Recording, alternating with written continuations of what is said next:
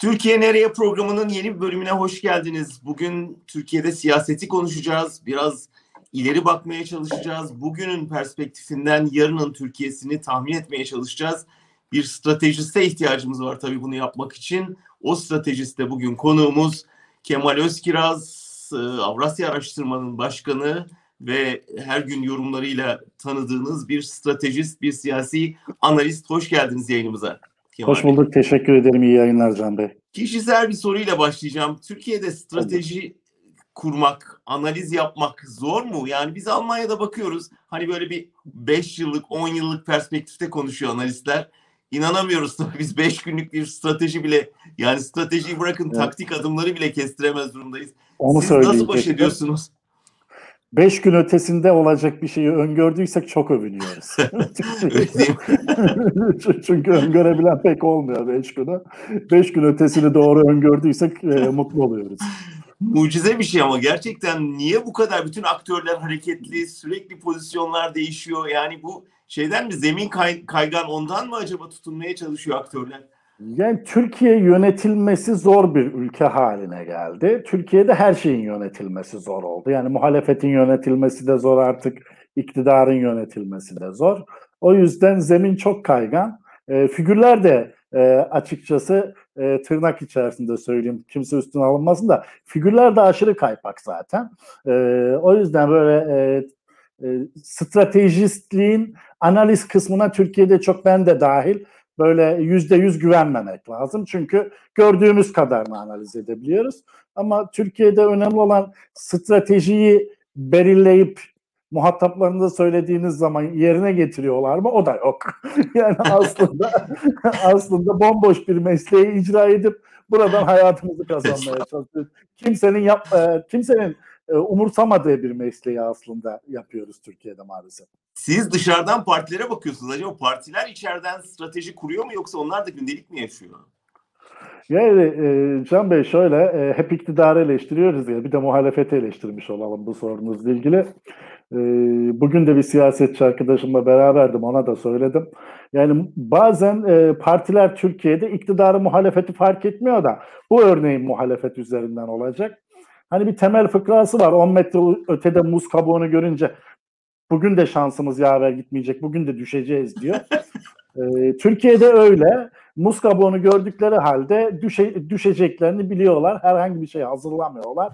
Mesela en son örneği bunun en e, acı örneği dokunulmazlıklar meselesi. Evet. AKP dokunulmazlıkları nasıl getireceğini çok belli ettiği halde bütün muhalif figürler tamamı bu sadece CHP için değil ya bunlar çok kötü bir dokunulmazlık kanunu getiriyorlar. Kendilerinden başka herkese dokunulacak dediler. Ama hiçbiri bizleri dinleyip karşı bir önerge hazırlamadı. Bir öneri hazırlamadı.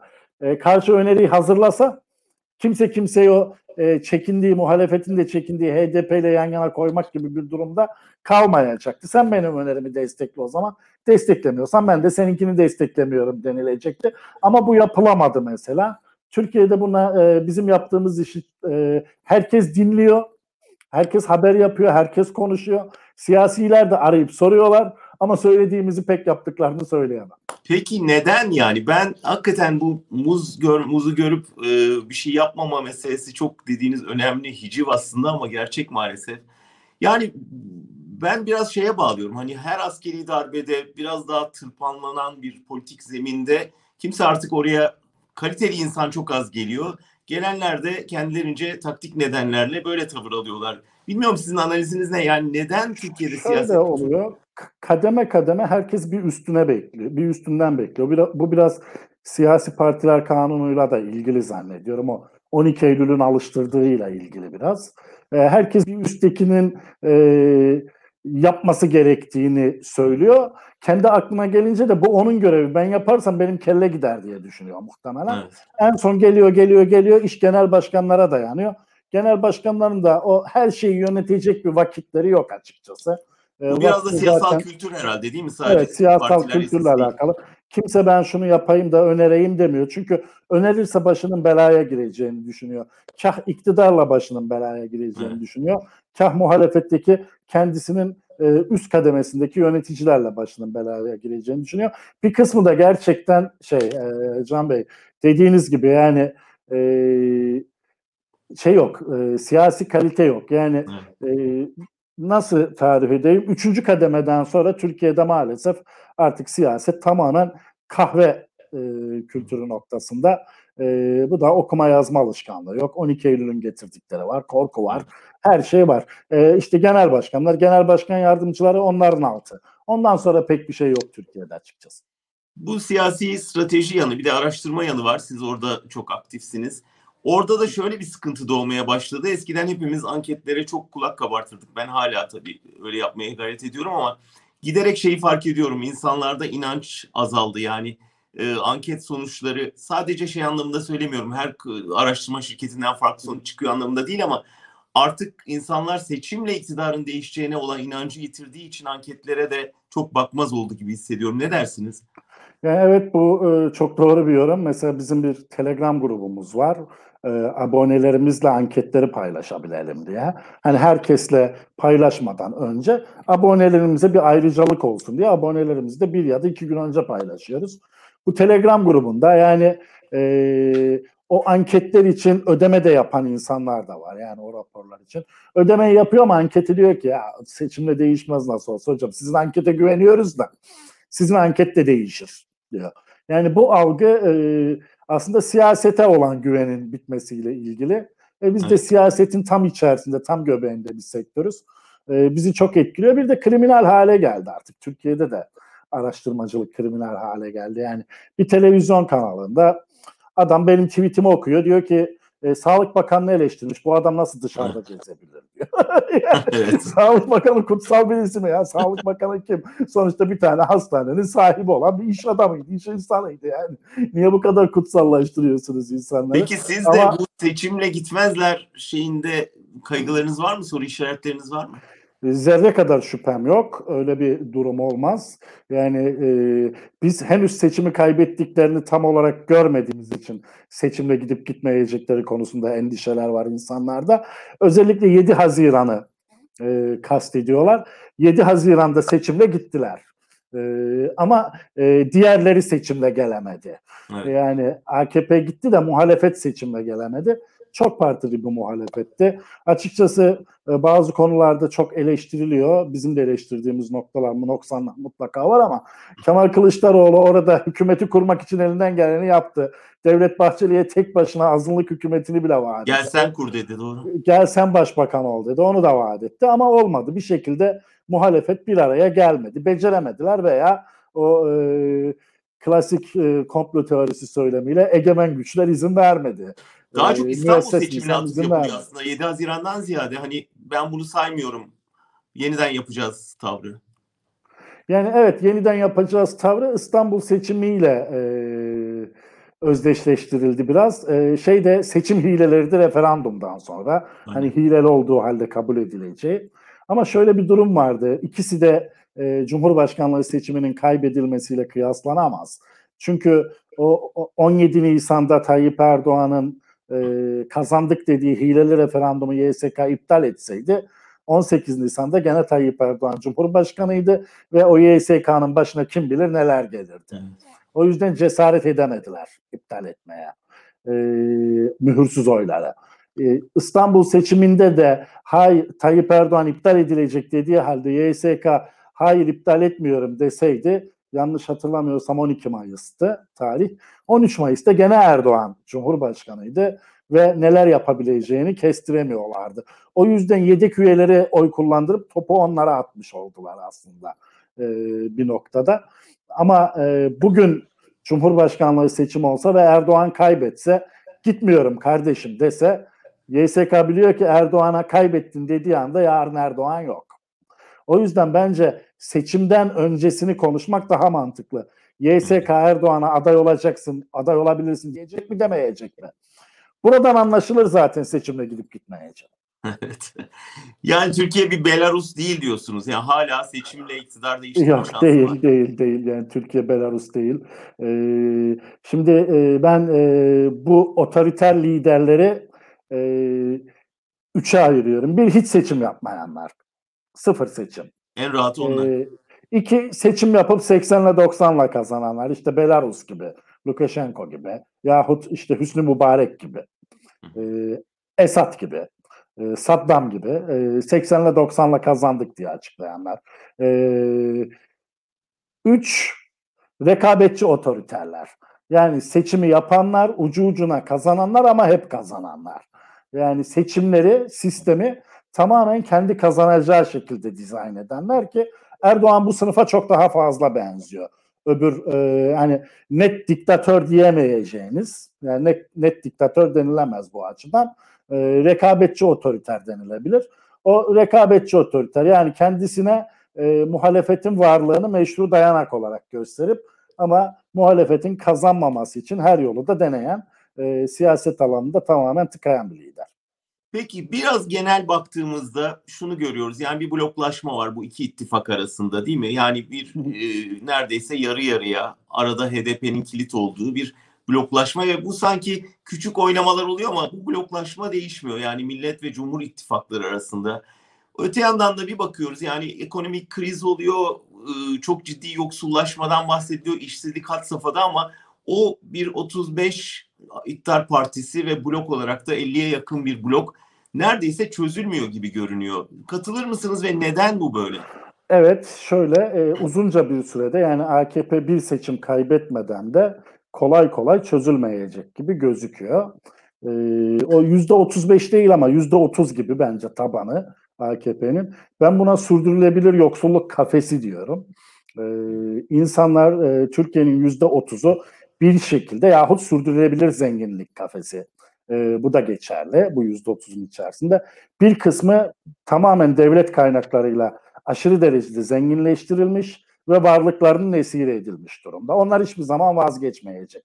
Eğer AKP seçimi kaybetmezse, kaybederse en kolay vazgeçecek kesim onlar. Bugün belediyelerden bunu biliyoruz zaten nasıl vazgeçtiklerini.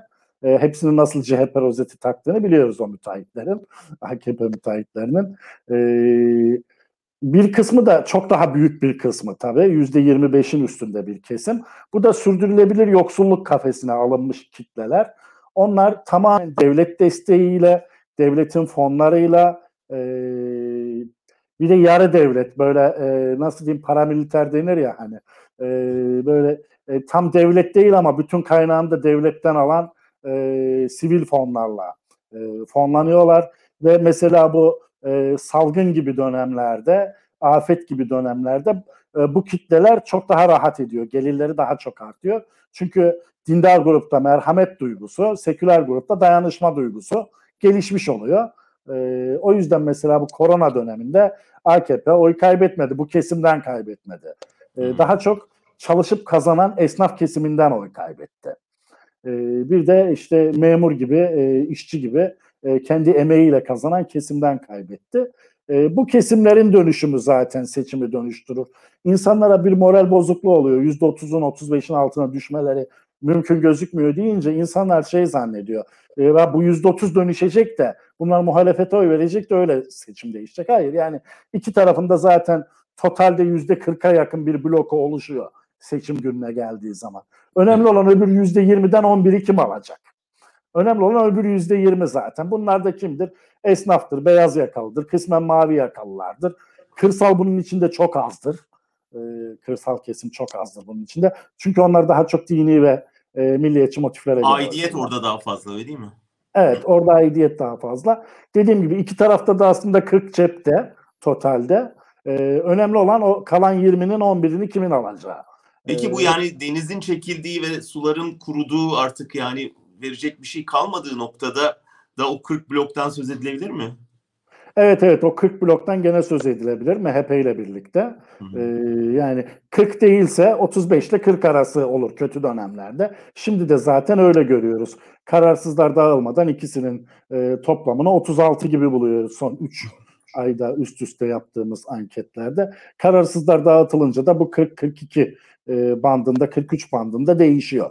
Ee, burada ne dediğim gibi peki bu dengeyi? Yani iki yerde 40 ve ortada bir 20'lik blok ve o 20'lik blok belirleyecek diyorsunuz. Neye göre karar verecek o insanlar? O 20'lik blok bir kere bakacak muhalefet bu enkazı kaldırabilir mi? Yoksa bu enkaz daha da mı derinleşir? Yani bu kriz daha da mı derinleşir iktidar değişikliği olursa? İktidar değişikliğinde bu enkazı kaldırabileceğine ya muhalefet ikna edecek, o 20'nin çoğunluğunu alacak ya da iktidar bak ben gidersem daha beter olursunuz'a ikna edecek. E, 20'nin çoğunluğunu o kısım alacak.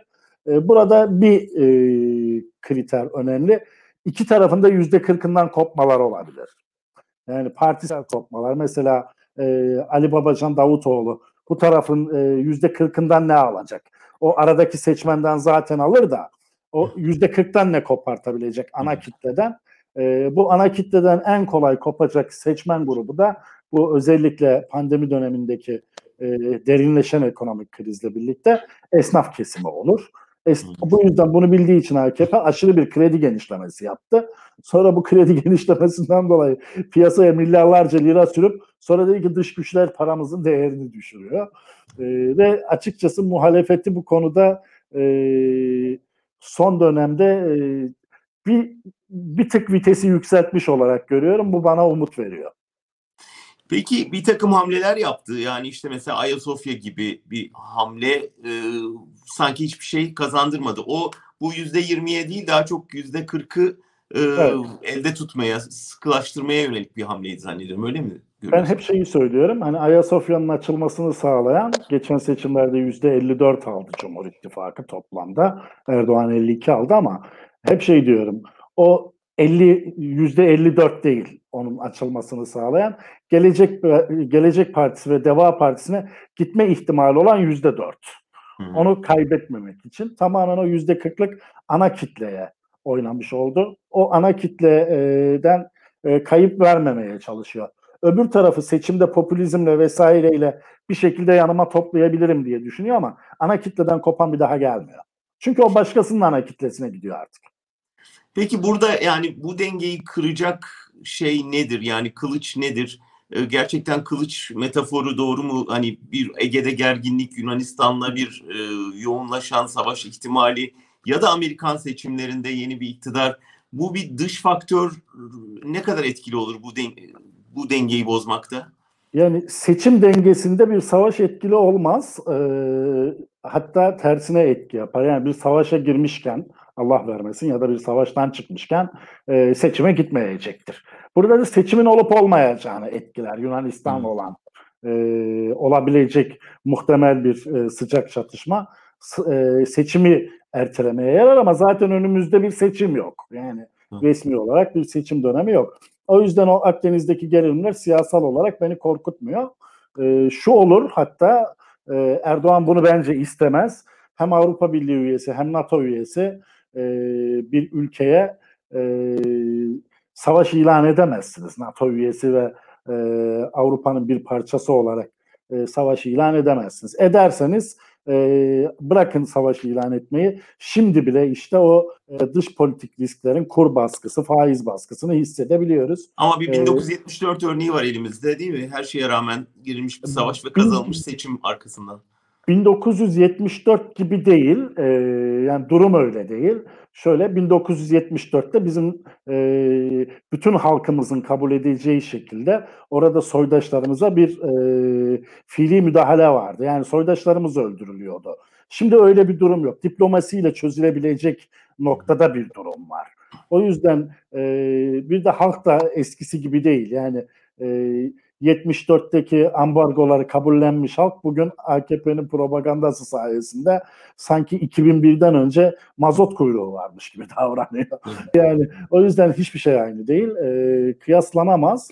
E, Erdoğan da bu riski almaz zaten. Amerikan seçimlerinde ne görürsünüz? Bir değişiklik Amerika'da, Washington'da bir değişiklik, Beyaz Saray'da demokratların yerleşmesi mesela. Onu da anlatayım ama şu Yunanistan ihtimaliyle ilgili aklımdaki en kötü ihtimali anlatayım. Ee, Yunanistan'la bir sıcak çatışma bana maalesef dediğim gibi seçim sonuçlarından daha çok Ermenistan'la e, Azerbaycan arasındaki çatışmalardan dolayı 30 yılı aşkın e, süreyle bir aile yönetimi sağlanmış oldu orada Azerbaycan'da. O ihtimali daha kuvvetli görüyorum. Eğer Geçim orada bir savaş çıkartma e, niyeti olursa iki taraftan birinin Türkiye'ye bu bence e, seçimlerin fiilen ortadan kalkması şeklinde yansıyabilir. Çok önemli bu uyarı yaptığınız uyarı. Ama bunu şu anda göze alamaz diyorsunuz.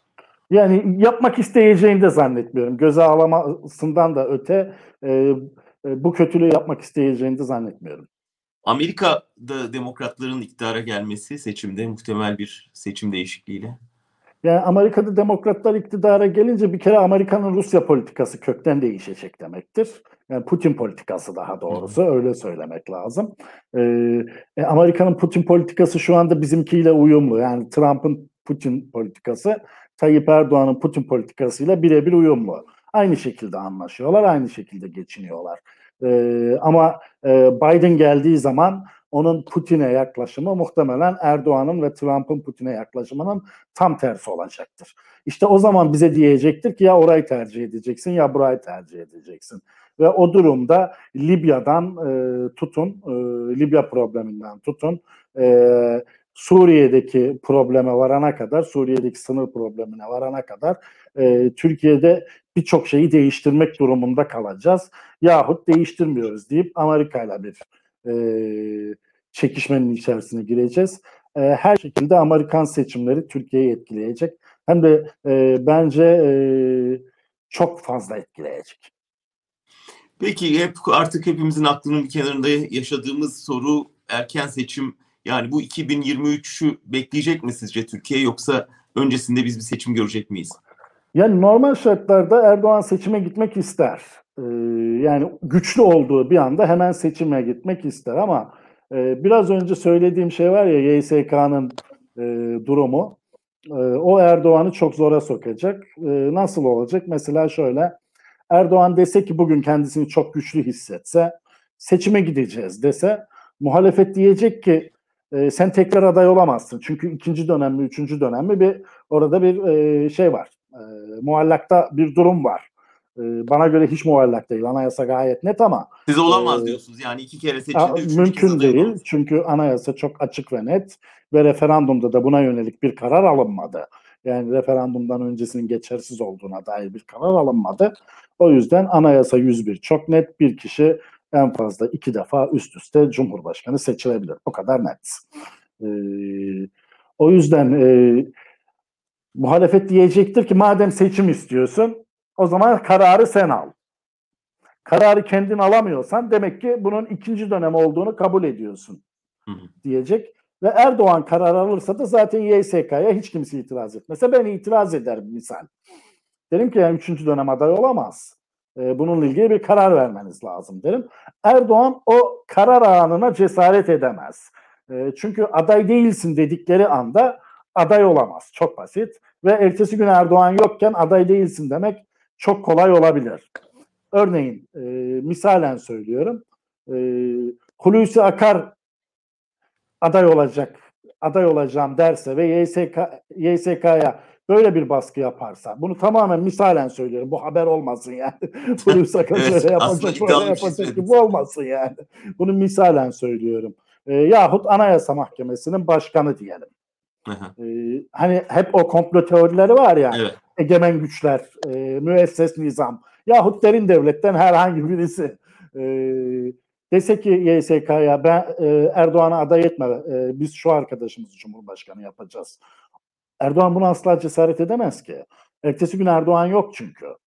Aday değilsin dediği gün yok. O yüzden ben Erdoğan'ın güçlü olduğu anda seçim istese bile e, meclisten bu kararı çıkartamayacağını, e, kendisinin de bir erken seçime gitmeye cesaret edemeyeceğini düşünüyorum. Erdoğan'a kalırsa seçim 2023'e kalır. Ee, bir neden ama, de yok değil mi şu anda seçime gitmesi için zorlayıcı bir neden de gözükmüyor. Yani yok e, zorlayıcı bir neden de yok bir e, hani bir sopa da yok bir havuç da yok. Yani evet. bu işler genelde ya sopayla olur ya havuçla olur. Yani sopa nedir? Muhalefet zorluyordur. Muhalefetin gücü vardır. E, muhalefetin böyle bir sayısal gücü yok. Zorlayamıyor. E, havuç nedir? E, işte koalisyon olursun da tek başına iktidara gidecek bir konjektör de olmuştur. O da yok. Yani Erdoğan seçimi kazansa bile o seçimden kazanacak herhangi bir şey yok. E, Cumhurbaşkanlığı zaten elinde ve istediğini yapabiliyor. Meclis zaten elinde ve istediğini yapabiliyor.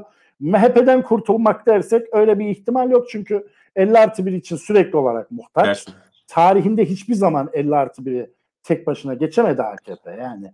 E, 49'lara kadar geldi ama 50 artı 1 olmadı. O yüzden birine mutlaka muhtaç. Onu da değiştirmek istemez. E, normal şartlarda yani iş Erdoğan'a kalacaksa 2023'te seçim olur.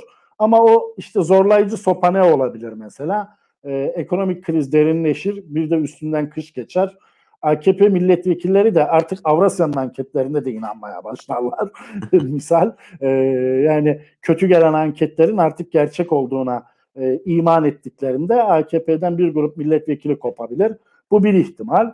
Bir ihtimal de tabii e, MHP'nin ittifaktan ayrılması. E, belki böyle zorlayıcı nedenlerle mecburen yani e, mecliste 360 çoğunluğu kaybederek meclis kararıyla seçime gidilebilir ki orada zaten Erdoğan artık aday olmaz yani. Artık bu iş bitti der kendisi. Muhtemelen bir köşeye çekilir. Ama bence daha önemli olan şey parlamenter sistem.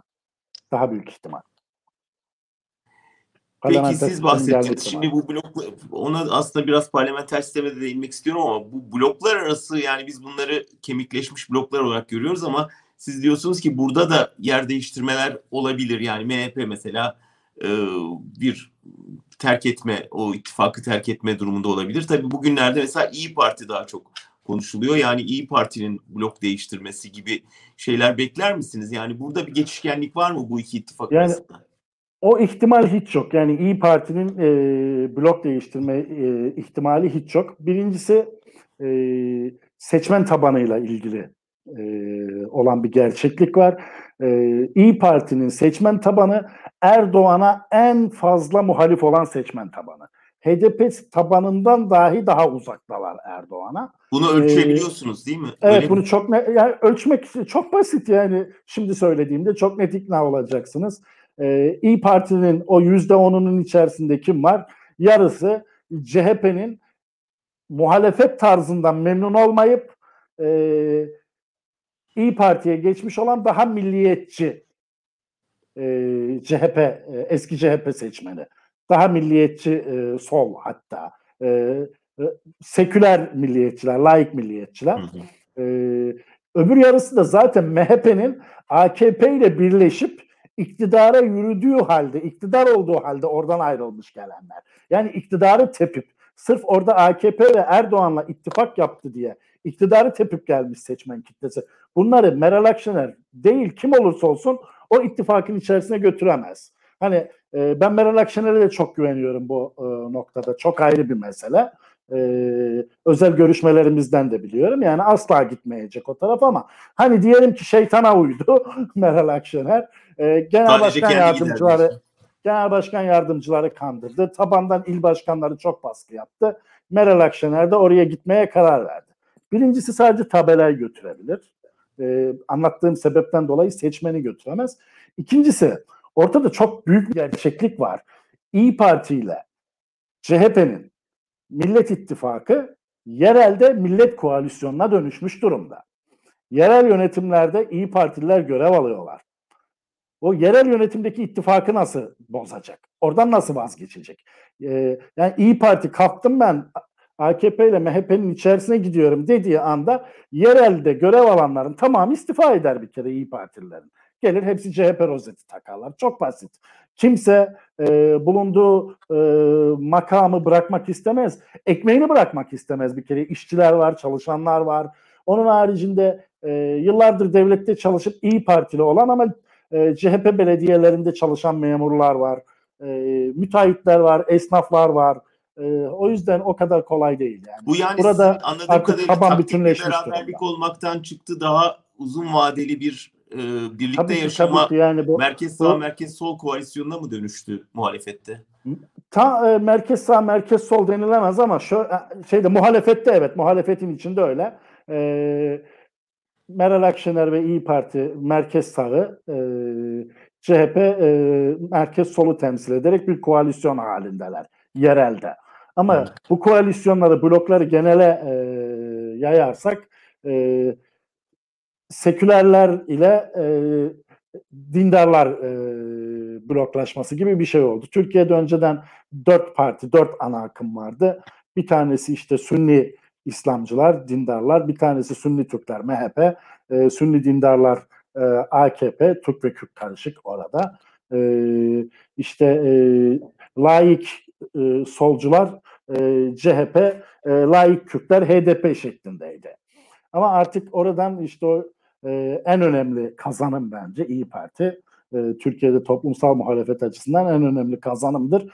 Öbür taraftan bir kitle yüzde e, on alabilecek bir parti koptu ve hayır kardeşim ben seküler taraftayım dedi. Seküler tarafın Milliyetçi ve Sağ Partisi'ni oluşturdu. O yüzden artık Türkiye iki kutuplu, seküler olanlar ve seküler olmayanlar şeklinde. E, aradaki e, şey de zaten e, harekat ordusundan beri aradaki sınıf çatışması da bununla ilgili zaten. Döndük dolaştık 110 yıl sonra aynı yere geldik yani. Peki burada Bahçeli'nin çağrısının anlamı neydi o zaman? Bahçeli'nin çağrısı bence şununla ilgili tam olarak bahsettiğim şey parlamenter sisteme e, dönme meselesi. E, birincisi şey olabilir yani en e, geniş ihtimal, en önemli ihtimal öbür tarafa bir nifak sokalım. Yani seçmenleri arasında tartıştırmak bile bir umutsuzluğa sebep oluyor sonuçta. İyi Parti gidecek mi gitmeyecek mi diye. Birincisi bu olabilir. Bence en önemli ihtimal de bu. Bence böyledir. Ama derin bir şey yorumlamak istiyorsak parlamenter sisteme geçişten sonra e, işte AKP bir tarafta kalacak. Belli ki CHP ve HDP de başka bir tarafta kalacak. Ortada biz milliyetçiler, Türk milliyetçileri kilit parti olabiliriz. Gel beraber olalım diyor olabilir belki. O o e, ihtimalde de zaten sadece İyi Parti değil MHP de ayrılmış oluyor. O yüzden orada da karartacak bir durum yok. Peki bu e, bu bu yeni denkleme yeni giren aktörlerden biraz da bahsedelim. Yani önce Babacan sonra Davutoğlu ve nihayet bir ince seçeneğinden. Bunlar bu bu ittifakları bölmeye yönelik girişimler mi yoksa onları perçinleyecek, onlara eklemlenecek girişimler mi sizce? Yani şöyle e, Ali Babacan ve Ahmet Davutoğlu kendi içlerinde ittifak yapabilirler Saadet Partisi ile. Bir ihtimal CHP'nin de rızası dahilinde İyi Parti bu ittifakın başlatı olabilir.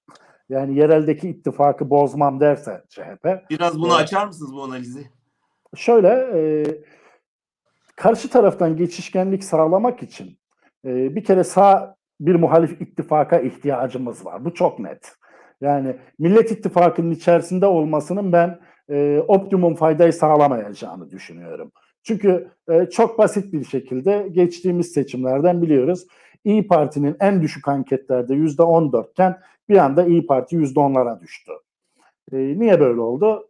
E, çünkü MHP'den e, gelme ihtimali olan e, 4 puan kadar seçmen ya bunlar solcularla beraber iş yapıyorlar deyip bundan vazgeçti ve yerinde kaldı. Zaten MHP de hiç kimsenin beklemediği şekilde yüzde on üçü öyle aldı. E, o gelen seçmenin geri dönüşüyle aldı yani. E, aynı şekilde olabilir Gelecek Partisi e, açısından. Deva Partisi biraz ekonomi sebeplerle ayrılanlar, daha beyaz yakalılar gibi gözüküyor. Ama de, e, Gelecek Partisi tamamen e, dindar milliyetçi bir söylemle ilerliyor. O yüzden solda olması pek bir fayda sağlamaz. Ben de diyorum ki madem öyle üçlü bir ittifak yapısı niye oluşmasın? Yani bir e, seküler sol, e, CHP mümkünse oraya girecekse HDP, girmese de barajı aşıyor nasıl olsa çok sıkıntılı değil. E, öbür tarafta e, AKP, MHP, Büyük Birlik gibi milliyetçi cephe. E, tam bunların ortasında da İyi Parti, Deva Partisi, Gelecek Partisi, Saadet Partisi, Demokrat Parti gibi bir üçüncü yol e, ve e, muhalif sağ ittifakı. Bu bence Türkiye için e, en e, kolay iktidar değiştirme yöntemlerinden birisi olabilir. O yüzden İyi Parti e, oraya katılmak isteyince biraz önce söylediğim yereldeki ittifak bozulur mu?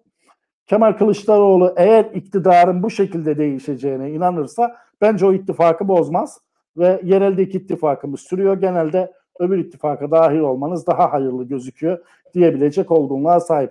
Sonuçta geçmişte e, Devlet Bahçeli'ye başbakanlığı e, teklif edebilecek e, birisi herhalde Meral Akşener'den bu e, rahatlığı sakınmayacaktır. Aslında anladığım kadarıyla aslında AKP'nin iktidara geliş nedeni olan merkezin boş bırakılması, merkez sağın oradan çekilmesi ve yerinin Erdoğan tarafından doldurulmasına siz şimdi alternatif olarak o boşluğu evet, tam tekrar... olarak onu öneriyorum. Tam olarak onu öneriyorum. Yani e, iki ittifakında kesişim kümesinde olmayan seçmenler var. Oraya işte yeni bir ittifak kurmak lazım. Yani o seçmenleri karşı tarafa hani kerhen ikinci tercihlerine gitmesini engellemek için e, bir ittifak ihtiyaç var. Elbette ki kerhen CHP'ye oy veren bir grup seçmeni de e, alacaktır o ittifak ama sonuçta bu iki ittifakın arasındaki geçişkenlik çok önemli değil e, muhalefet açısından. O zaman siz bütün bu muhalefeti tek çatı altında birleştirme projelerini aslında çok da desteklemiyorsunuz. Yo şöyle adaylık anlamında destekliyorum. İttifaklar ittifakı diyorum buna da. Ee, yani iki tane muhalif ittifak kurulup tek bir çatı aday çıkartabilirler pekala. Ee, ki bunu çok doğru buluyorum. Yani Erdoğan'la e, ilk turda e, birebir mücadele etmek lazım. Bunun iki sebebi var. Bir tanesi ikinci tura kalırsa neler yaşanabileceğini o 15 gün içerisinde kestiremiyoruz. Hı hı. E, ikincisi e, ilk turda... Ne anlamda kestiremiyoruz yani?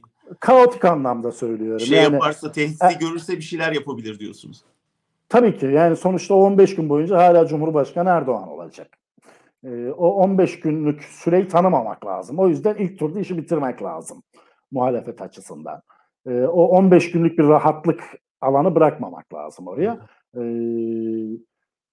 o yüzden diyorum bir ittifaklar ittifakı modeli olup tek bir çatada göstermek mantıklı. İkinci sebep de şu, e, bu don't sistemi sebebiyle ilk turda meclis çoğunluğunu karşı taraf da alabilir. Yani çok kritik olur. Mesela karşı taraf 48 alır, siz toplamda 52 alırsınız ama don't sisteminden dolayı 310 milletvekilini karşı taraf çıkartabilir bu seçim sistemindeki dengesizlikten kaynaklı olarak. Hı hı. E, o zaman seçimde ikinci tura kalmışsa meclis çoğunluğu ben de Cumhurbaşkanlığına Cumhurbaşkanlığında bana verin. Bu iş huzur içerisinde çözülsün der ve seçmen de verir. Çünkü seçmen e, meclis kimdeyse onun uyumlu çalışmasını ister. Bu bahsettiğim ortalama seçmen olan yüzde yirminin ağırlığı öbür tarafa döner o zaman. Anladım. Peki bir şey bekler misiniz? Hani bütün bu formülasyonları bozacak, kıracak ne bileyim parti kapatma hamlesi, liderleri tutuklama hamlesi gibi bir sertleşme adımı ne bileyim Yok. hani Kılıçdaroğlu için soruşturma açıldı, HDP'yi kapatma davası açıldı. Hani çok sıkıştığında bu tür yöntemlere gidebilir mi iktidar? Zor gözüküyor çünkü e, artık parti kapatmakta mecliste hani kapatmak istiyor.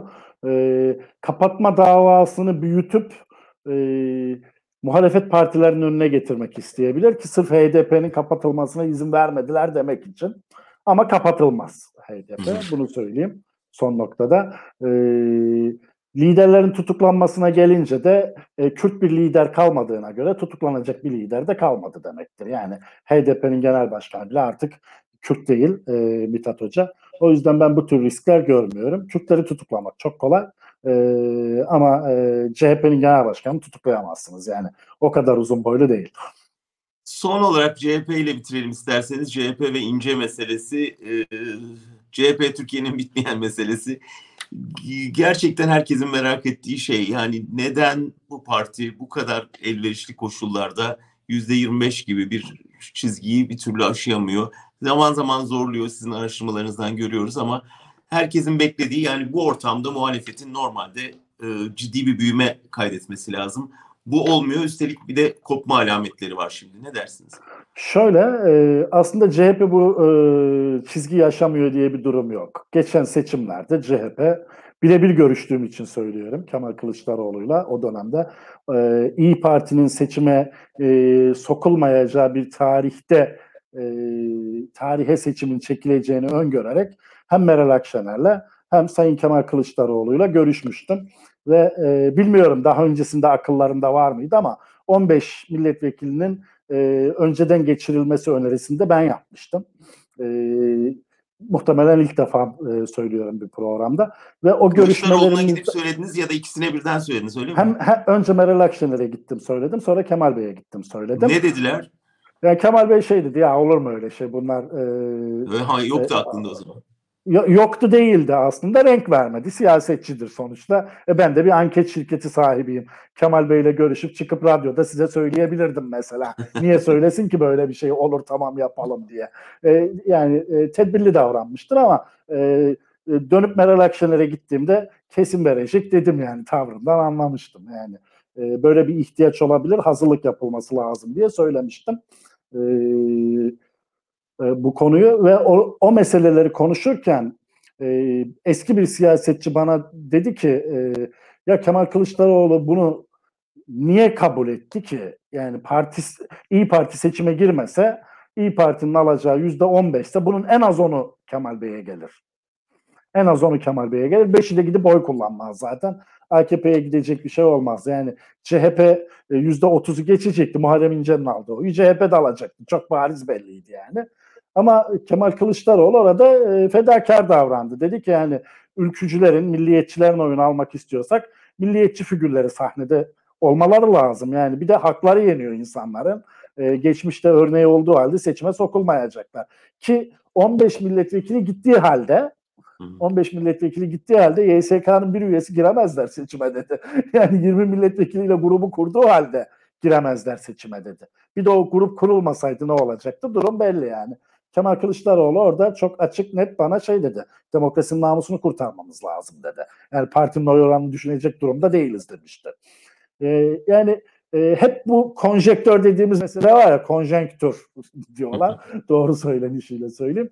E, o müsaade etmiyor. O müsaade ettiği zaman da vicdan müsaade etmedi. Yani İyi Parti girmesin de bütün oyları bize aksın. O vicdan müsaade etmedi. Ama şu anda yaptığınız araştırmalarda ne kadar görünüyor? 28-30 bandında gözüküyor CHP. E, çünkü yılmış asla seçim kazanamazlar. Kazansalar da zaten koruyamıyorlar diyen bir kitle sandığa gelmiyordu. İşte e, Ekrem İmamoğlu'na minnet duymamız gereken kısım burada başlıyor. E, o YSK kararını minnet duymamız gereken kısım burada başlıyor. YSK kararına rağmen Ekrem İmamoğlu ikinci seçimi aldı ve bu bütün endişeleri kaybederler, kazansalar da elde tutamazlar yahut seçimi satarlar e, gibi bütün endişeler yıkıldı. E, sandığa katılım oranı muhalefetin muhalefet seçmen olarak yüzde yüzlere yakın şu anda. Yani muhalefet file vermeden sandığa gelebilir. İşte Muharrem İnce gibi faktörler o kırmayı hep böyle faktörler engelliyor. Yani yüzde otuzu kırmayı hep böyle faktörler engelliyor. Evet son Muharrem soru İnce, o zaman İnce ile bitirelim. Evet, Muharrem İnce parti kurarsa arkasında Sarıgül var dediniz. Evet Muharrem İnce parti kurarsa arkasında da Sarıgül'ün olduğunu duyuyoruz. Ee, yani yanında daha doğrusu. Arkasında deyip böyle kriminal bir hale getirmenin de çok anlamı yok da. Birlikte hareket ee, yanında birlikte hareket ediyorlar. Ee, Parti kurallarsa ne olur? Bence e, Muharrem İnce'nin alacağı maksimum oy e, hani her şey yolunda gitseydi zaten o CHP ile Muharrem İnce'nin arasındaki yüzde sekizlik e, oydu. E, çünkü geri kalan her şey kemik oylara dönmüştü zaten.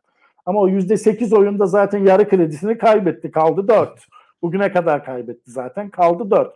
O dördün karşısına da Ekrem İmamoğlu gibi, Meral Akşener gibi, Kemal Kılıçdaroğlu gibi, Mansur Yavaş gibi bütün muhalefetin uzlaşarak koyduğu bir çatı aday olursa o dördün de yüzde sekseni gidecek.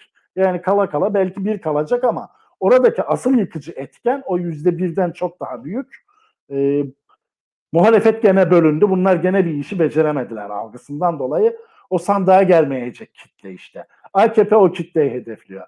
Yoksa Muharrem İnce'nin dediği gibi alacağı yüzde bir, iki e, benim dediğim gibi daha doğrusu. Muharrem İnce'nin dediği gibi de karşı ittifaka geçmeyecek ama e, bu ittifakın içinde olacaksan da niye parti kuruyorsun? Belli ki bu ittifakın içinde de olmayacaksın. Amaç ittifakı bölmek gibi gözüküyor. Ee, Onu da yandaş yüzden, medyanın sevincinden anlıyoruz zaten ya da iktidar. Evet, o yüzden seçmenin de yüz vereceğini tahmin etmiyorum açıkçası ama e, ciddi bir moral bozukluğu olabilir. Benim e, 45 dakikaya bir dakika kaldı diye şımarıklık yapıyorum. E, benim asıl e, şikayetim muhalefetten yana. E, bütün anketlerde, AKP'nin anketlerinde, anketleri de dahil e, iyileştirilmiş bir parlamenter sistem vatandaş istiyor. E, ve muhalefet bununla ilgili artık bir an önce bir adım atması lazım. Nedir? Yani bir A4'e temel ilkelerini yazıp muhalefet bir masa etrafında toplaşıp biz sadece bu ilkeler etrafında beraberiz. E, biz e, parlamenter sistemi yeniden inşa edeceğiz ve çok güçlü, çok iyi bir parlamenter sistemi inşa edeceğiz. Ana hatları da bu olacak demesi lazım. Yoksa bunu Erdoğan diyecek ve tıpkı yolsuzluklarda, e, dokunulmazlıklarda avantajı Erdoğan'a kaybettikleri gibi mülteci meselesinin kaymağını bile Süleyman Soylu'nun yediği gibi iyileştirilmiş parlamenter sistemi de Erdoğan önerecek.